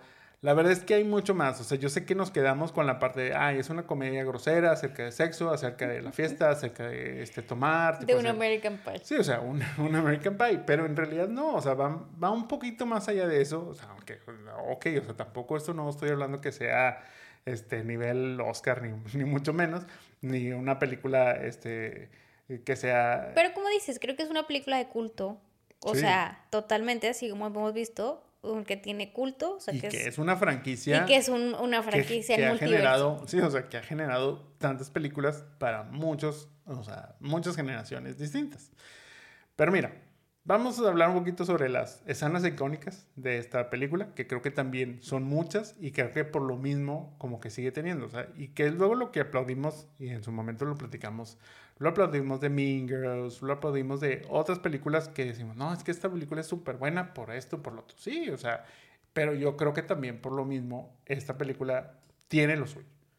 Primero, bueno, es este el momento clásico de muchos adolescentes de esa época, así que como Jim, pues no contaban con porno vía internet, ¿verdad? O sea, en ese entonces había que ingeniárselas un poquito más y no íbamos todo ahí en el teléfono, ni, ni mucho menos. En este caso, pues bueno, si recordaran este, gente de los noventas, existía este pago por evento. Ese canal que existía de pago por evento, normalmente no se veía en su totalidad. Se veía algo distorsionado, llamémoslo así. Entonces, pues Jim se las tenían que arreglar para poder ver este, a estas chicas, pero en realidad solo estaba este, escuchando un audio y adivinando si lo que estaba viendo era una boob o era una pierna o quién sabe qué sea. La verdad es que este tipo de escenas, ¿qué es lo que te digo? O sea, me retoma, o sea, me, me vuelve a ese tiempo en donde digo, claro, o sea, esto era algo súper común, era, era algo que escuchaba de otras personas y por eso me voy a seguir riendo, o sea, porque es como ese punto de totalmente sucedió. Yo sé que a lo mejor para ti no sería muy común, pero, pues, o sea, mínimo era algo que estoy seguro llegaste a escuchar. O sea, no, totalmente para ella no, no, no era, algo, era algo que escuchaba, pero este era muy clásico, porque incluso había, o sea, ustedes saben que a, a mí, miren, ya yo les cuento lo que quieran que les cuente, entonces les voy a contar. Existía incluso la teoría de que, es que en ese entonces el cable era, llamemos, pues por una antena o por un cable, o sea, no era como tal hoy en día que es satelital y la onda, no, no sé, era un cable, o sea, esto era, estamos hablando, les digo, de la prehistoria. Entonces, se decía que con una antena, o sea, ya con esta antena de conejo, podían hacer que se viera mejor la imagen. En realidad solo era como una cuestión de hacer que dejara de bailar menos la imagen en la pantalla y como que poder ver ahí un poco la imagen, pero en realidad solo estabas viendo a aliens tener sexo. O sea, ¿por qué digo aliens? Porque en realidad solo son verdes, o sea, y solo se ven como, como negativos, o sea, se ven negativos, no se ven colores, no se ve nada de eso como tal. Entonces, eso era lo que sucedía cuando tal cual lo que está viendo Jim este, en la pantalla. o sea. Eso sí, amigos, siempre que vayan a practicar este tipo de deporte, cierren su puerta con seguro, o sea, por favor, no sean novatos. No sean como Jim. Otra escena para la posteridad que también es de Jim, bueno, pues es esa entre Jim y el famoso pay de manzana. No vamos a elaborar mucho este, al respecto, pero bueno, cuando Oz le dice a Jim que la tercera base se siente como un tibio pay de manzana, entonces Jim le pregunta, ¿de McDonald's o casero? Pues bueno, la respuesta real es que el pie que utilizan en esta película es de Costco. Ah, sí se ve, sí se ve de Costco. Es un pie de Costco, este, y se me hace interesante porque no sé, creo que ya lo habíamos visto, pero existen ahora unos cines en donde tú vas a ver una película y te van sirviendo lo que vas viendo en la pantalla. Ajá. Sería muy interesante que pusieran esta película y les dieran Y una Apple rebanada pie. de pie a todos mientras está sucediendo este bonito suceso entre, pa- entre el pie y Jim. Totalmente. Por cierto, bueno, previo a esa escena, Jason Biggs tuvo un ataque de pánico diciendo, no sé si voy a hacer esta escena, o sea, no sé si la deba realizar. Incluso le marcó a su representante y le dijo, no sé si pueda. O sea, siento que estoy matando mi carrera antes de que siquiera empiece, porque pues muchos de estos eran apenas sus primeras películas, o sea, sus primeros realmente participaciones, actuaciones dentro de un proyecto, pues algo, algo grande. A lo que el representante le respondió, cógete ese pie con todas tus fuerzas. Menos mal para ambos, la escena no acabó con la carrera. Menos mal. Otra escena este, que muchos recordarán es la de la cerveza con final feliz. Al final, bueno, se la termina tomando Stifler, pero pues en realidad lo que Sean William Scott terminó tomando era una cerveza revuelta con huevo. También fue bastante gross, creo yo, pero creo que es preferible a lo que este, realmente debería de ser. La verdad es que me dio mucha risa porque mientras la veíamos, o sea, es, es, que es muy gracioso como ese punto en donde él le da el vaso de cerveza a la chica con la que está. Entonces la chica se lo va a tomar y él lo interrumpe. Entonces no se la toma. Y luego, y luego ya se la quita él y luego él la va a tomar y siempre no. Entonces como que te tienen en esta expectativa de, ah, va a suceder, ah, no, no quiero ver, no quiero ver. Mucho suspenso en esta película. Pero pues se la va a terminar tomando. Oigan, Mónica lo mencionó hace rato, pero gracias a American Pie, el término MILF se volvió lo que es ahora. Para lo que, los que no sepan qué significa este término, búsquenlo con toda confianza en Google. La verdad es que ahí van a encontrar la información que necesitan. Pero bueno, cuenta la leyenda que aunque MILF ya existía previamente, pues fue gracias a este MILF Guy número uno, interpretado por John Cho, que MILF se volvió un término popular y pues que ya a raíz de esto lo empezamos a ver en series como tipo Esposas Desesperadas, así como en los historiales de búsqueda de Google de muchos de ustedes. ¿Sí? Ustedes saben de quién hablo. La verdad es que es muy gracioso, o sea, te digo, eh, vuelves a esta parte, o sea, así como mencionamos más recientemente de Mean Girls, de decir, no, es que era este, Fetch, o, o sea, todas estas frases icónicas, todo esto, bueno, pues pues American Pie logró este su su aporte cultural ahí con este Y Jennifer se veía bastante bonita antes de estar tan cirugiada, by the way. Oye, según, digo, no me acuerdo ahí, este, pero pues sí, es que la verdad es que estaba bastante joven, número uno, y era previo a la de Legally eh, Blonde. sí. Este, en Legally Blonde ya se ve un poco ya más con votos, pero ahí en, en American Pie se ve muy bien, o sea, se ve hasta bonita, bonita mil. Es que se ve natural. Sí. Y, creo, creo, yo que es Sí, porque este ya en Legally Blonde ya está así de que toda medio rara. Ah, como está ahorita. y ya ni, sí, no, ya ni digamos en las de White Lotus y, y esas. Pero bueno, obviamente no podemos dejar de hablar del web show de Nadia, así como el striptease de Jim. Primero que nada, para hacer 1999, hay una muy buena resolución de esa cámara. O sea, la verdad es que la cámara que pone Jim y la transmisión que están viendo este, todos los demás, estoy seguro que si hubiera sucedido en la vida real, hubiera estado más distorsionada que el porno que estaba viendo Jim este, en la primera escena, en donde todo se veía este, color verde. O sea, ya lo hablamos, ya lo, ya lo platicamos un poco. La verdad es que, o sea, creo que dentro de todo es una situación 100% inverosímil. Pero la verdad es que, o sea, yo creo que es ese, o sea, y, te lo decía, mucho de lo que, de lo que le tratan de explicar a esta, a esta escena es la parte de decir, bueno, pues es que era una manera de representar las distintas culturas, en este caso la cultura más abierta, europea, mientras a una cultura más cerrada, como era la americana, en donde pues decían, bueno, pues es como ese juego de, de todo el tabú que hay a esta situación de el sexo, este, el porno, tipo, o sea, todas esas cuestiones, mientras que aquí, pues no, este, para un europeo, pues esto era lo más común. Lo más común era desnudarse en el cuarto de alguien, empezar a esculcar sus cosas mientras estás semidesnudo y pues encontrar ahí revistas con las cuales te podrías recrear. Eso, o sea, eso fue como que, what?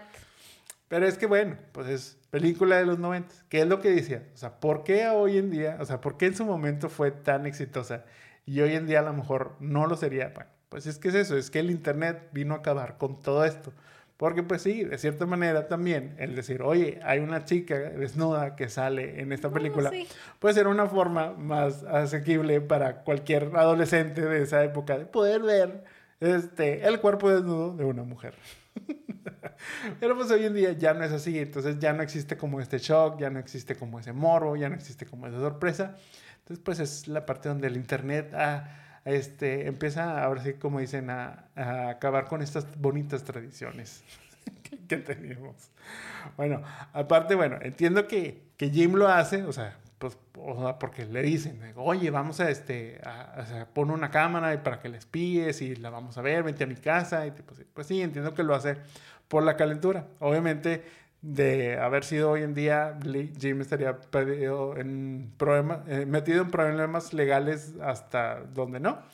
Pero, ya dijimos, no estuvo correcto lo que hizo, este, cabe aclarar.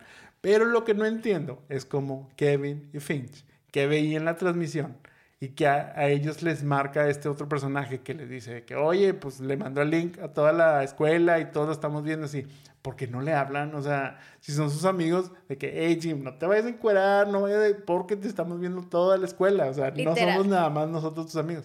O sea, ellos no, o sea, se, quedaron a ver el show y aparte al día siguiente solo contribuyeron a decirle cosas al pobre de Jim. La verdad es que no sean así, amigos. O sea, si sean, sean buena onda. Con, con, si son sus amigos, sí, díganle. No, no, no sean así gachos. Aunque bueno, la teoría podría ser que como estaba usando el internet de teléfono, pues no le podían marcar porque no les iba a poder contestar. True that. Otro de lo más recordado de esta película, bueno, pues es la venganza de Stifler sobre Finch. Él, o sea, bueno, Finch empieza a inventar rumores sobre él a través de Jessica, que empieza a decir de que no, sí, que él es muy bueno, está muy bien dotado, todo eso. Pero uno de los rumores que inventa es que él le propinó una golpiza a Stifler. Cuando le dicen, Stifler dice, ah, ok, con que me golpeó, muy bien. Entonces, le puso ahí este, un pequeño laxante a su mocachino haciendo que el pobre de Finch, que nunca había utilizado el baño de la escuela, terminó corriendo en urgencia. este, va a ser del 2, ¿verdad? Bastante gross esa escena. Pues sí, pero yo no sé si en esta guerra Finch terminó ganándola al acostarse con Stifler's mom. Por último, la frase más memorable de esta película es la que nos deja Alison Hannigan, mejor conocida como Michelle, y su clásico This One Time at the Band Camp. Esta frase donde siempre este, contaba una anécdota que tanto a Jim como a todos los que le escucharon era así como que otra vez, otra historia de tu campamento de música y demás. Bueno, curioso que solo lo escuchamos hasta la, el último tercio de la película, o sea, porque en realidad Michelle como que solo aparece hasta el último tercio, uh -huh. que es cuando ya sucede todo lo de Navia, tipo todo eso, donde pues bueno, a ella la, la terminan este, regresando su, a su país. Y ahí es cuando por fin este, escuchamos esta memorable frase que, bueno, como te digo, queda para la posteridad, queda para esta segunda parte y queda todavía para ese spin-off de The Bandcamp. Pero bueno, de los actores, ¿qué personaje a ti es el que mejor te cae y qué personaje es el que peor te cae? Creo que mi favorita es Michelle porque es bien annoying. Pero, eh, pues, o sea, todos son annoying, la verdad. Pero creo que Michelle... Porque todos somos annoying en la adolescencia. Sí, puede sea. ser. Pero bueno, creo que Michelle sería como mi favorita. Y mi pareja, este, así de los que más les creí, eh, obviamente eran Oz y Heather. Porque eran los bonitos, obviamente, y los cools, el que era el quarterback que luego va al Glee Club. Este, y les creí un poquito que podrían estar en love y no solo querer experimentar como todos los demás. Este, el que peor me cae es Stifler. O sea, él sí es como insoportable para mí. Bueno, pero yo creo que tú estás como en ese 1% de personas que odia a Stifler. Porque gracias a este papel, pues fue que su personaje fue el favorito de muchos. O sea, y por eso en la 2, en la 3, incluso en la 4, pues termina siendo como ya un personaje más relevante dentro de Sí, sí es molesto, sí se lo entiendo, pero mucha gente fue como que no, es que el personaje que hace Sean este, es muy bueno, Stifler la verdad es que es súper bueno, o sea, y la verdad es que sí, o sea, para Stifler su boom fue hacer American Pie, o bueno, para, para Sean su boom fue hacer American Pie, o sea, porque incluso esa primera película, tanto era así, que su primera película, que era esta de American Pie, cobró 8 mil dólares, o sea, 8 mil dólares por hacer American Pie, pero de ahí, pues empezó a hacer la de este, Destino Final, Evolution, Road Trip, también estuvo en la de Dude, Where's My Car. Obviamente, entonces hacía como una variación del personaje sí. de, de Stifler, pero bueno, todavía terminó luego haciendo la voz de Crash en La Era de Hielo y ya más recientemente está en una serie de Arma Letal. Pero, pero, para American Pie, el reencuentro, le pagaron 5 millones de dólares. Mira. Que fue de lo 8 mismo, mil a 5 millones. Que fue lo mismo que le pagaron a Jim, o sea, bueno, a Jason Biggs por hacer el papel. O sea, fueron los mejores pagados de esa película. Entonces es lo que te digo, o sea, pues sí, podrá haber caído mal, pero logró su cometido, que fue volverse un favorito para muchos y que querer, de que oye, que, que vuelva. ¿Cuáles que son tus favoritos? Mira, yo creo que mi favorito, o sea, sería, sería Jim, porque sí, pues sería con quien más podría como que congeniar. Creo que luego tenemos a este Finch, que es así como, yo creo que él sería el popular hoy en día, fíjate. O sea, porque es como este hipster que le gusta el café, bueno, en este Sí. caso el mocachino, y que es muy, este, muy Sí. espiritual, y muy, este, todo este trip, que en ese entonces era como que, güey, eso no es popular. O sea, entonces eres un perdedor total. Pero yo creo que hoy en día él entraría en esta cultura hipster que, que está razón. muy, muy de moda. Entonces, bueno, pues ese sería. Y yo creo que el personaje que más, más me cae es Kevin. O sea, Kevin es esa persona annoying de tu grupo. Que es como ese que quiere, hey, vamos a hacer esto, amigos, todos. Es más, imprimió unas playeras que digan este, sexo antes de graduarnos. Una cosa, o sea, la verdad es que es ese tipo de personaje. O sea, está bien. O sea, creo que dentro de esta dinámica de grupo funciona bien. Pero creo que es, eh, o sea, lo vuelve annoying. Incluso se vuelve annoying. O sea, te digo, aunque Stifler pueda ser el más pesado de este grupo, que en realidad él no es parte del grupo principal. Porque te digo, son cuatro y Stifler es el quinto. O sea, Stifler es como ese orbitante que está ahí, que en realidad es más amigo de Oz, porque juegan juntos este, lacrosse, que sea él amigo de todos los demás. Entonces solo es como, va, o sea, se, se pega ahí a la bolita porque aunque él se cree muy cool, en realidad es igual de perdedor que estos, que estos cuatro. Pero te digo, yo creo que del, del, del grupo principal, mi favorito sería Jim, con quien creo que puedo como que conectar un poquito más en donde, pues bueno, en esa época no, no fui tan galán. A lo mejor hoy no lo soy tanto, pero bueno, creo que... Este, ¿Qué opinan ustedes? no, no me digan qué opinen, por favor. este, entonces te digo, creo que mucho de lo que vivió, aparte sobre todo la dinámica que tenía él junto con su papá Noah, o sea, la verdad es que es una dinámica muy padre que también, así como, como Stifler se vuelve un fan favorite, seguro Noah también se volvió fan favorite para muchos de ser como, ay, o sea, ese es el papá que me gustaría tener, o sea, un papá que, que pues bueno, trata de, de aportar como que decirte, oye, mira hijo, este, el consejo, entender y no tanto regañar, sino como que todo ese punto, creo que la verdad lo hace un, un personaje muy entrañable, pero te digo, sí, el que de plano aborrecí, o sea, era este Kevin, que incluso ellos al final, o sea, cuando están ya en el baile, y que les pregunta de que, bueno, ¿cómo vamos, amigos? Ya todos este, vamos a, a tener sexo esta noche y no sé qué. Y entonces, de que, ¿sabes qué, Kevin? Estoy harto ya de que me hables de esto. Incluso el mismo Jim le dice, o sea, no he tenido sexo y ya estoy harto de que eso. O sea, tanto así los tenía el pobre Kevin que te digo. Yo creo que Sí, él sería como que el que menos, menos bien me cae. Pero bueno, pasemos ahora sí al remake cast de esta película. Para el personaje de Finch, interpretado por Eddie Kai Thomas, ¿a quién tienes tú? Yo tengo a Jack Dylan Racer, a Eddie de It. Ok, ok. También lo veo tomando mocachino. Sí, sí podría ser. Yo fíjate que para este personaje tendría a Noah Schnapp o Will Byers de Stranger Things. Creo que me da más este vibe, así también hipstercillo, como que del mocachino, te digo, espiritual, sexo tántrico, digo, todas estas, estas cosas. Yo creo que él, él lo podría hacer muy bien.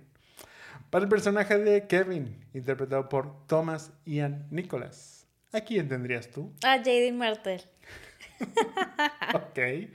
Ok, ok. Sí, sí, sí. O sea, Él también puede ser annoying. sí, la verdad es que yo creo que, que sí podría cumplir con, con esta parte. Yo, para este personaje, tendría a Brady Noon, que es este Wyatt de Family Switch, o la voz de Rafael en las Tortugas Ninjas Caos Mutante. Yo creo que igual, o sea, es como ese. O sea, es, es el típico del grupito que es el único que tiene novia, o sea, que en este caso es el que anda con, con Vicky, con Tara Reid. Y este, entonces es como que el que quiere más presumir, pero en realidad es igual de lucerzazo que, que todos, o sea, y es, pero él cree que por tener novia es mejor que los demás.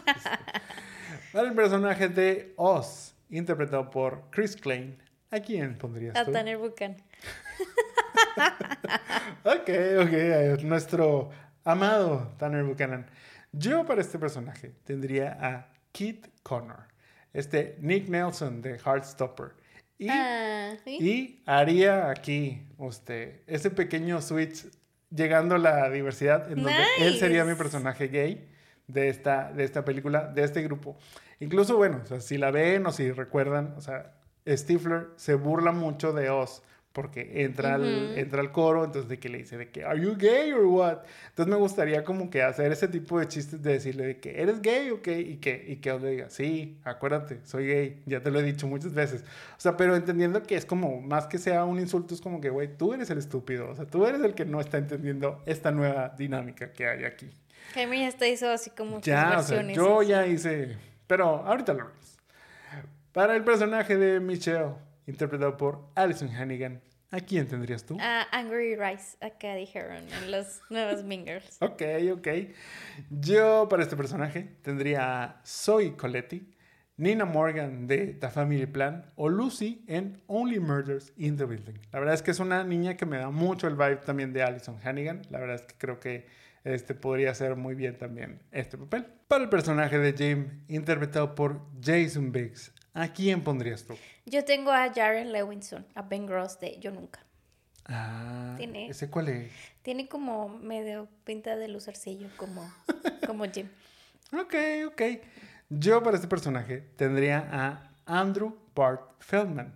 Él es Percy Becker de No Hard Feelings.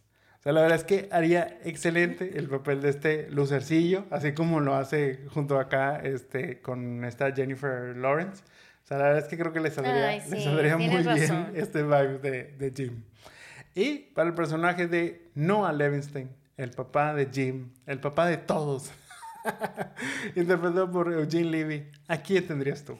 Tengo a Kevin James, al policía del centro comercial. Siento que sería así como papá bonachón, chistoso. Ok, ok. Bueno, dentro de todos estos cambios, se podrán imaginar por qué elegí a este personaje. Yo elegiría a Neil Patrick Harris, Barry Stinson de How I Met Your Mother o al doctor Dewey Hauser de Dewey Hauser MD. ¿Harías un remake o te quedas con el rewind? Creo que, que harías tú primero.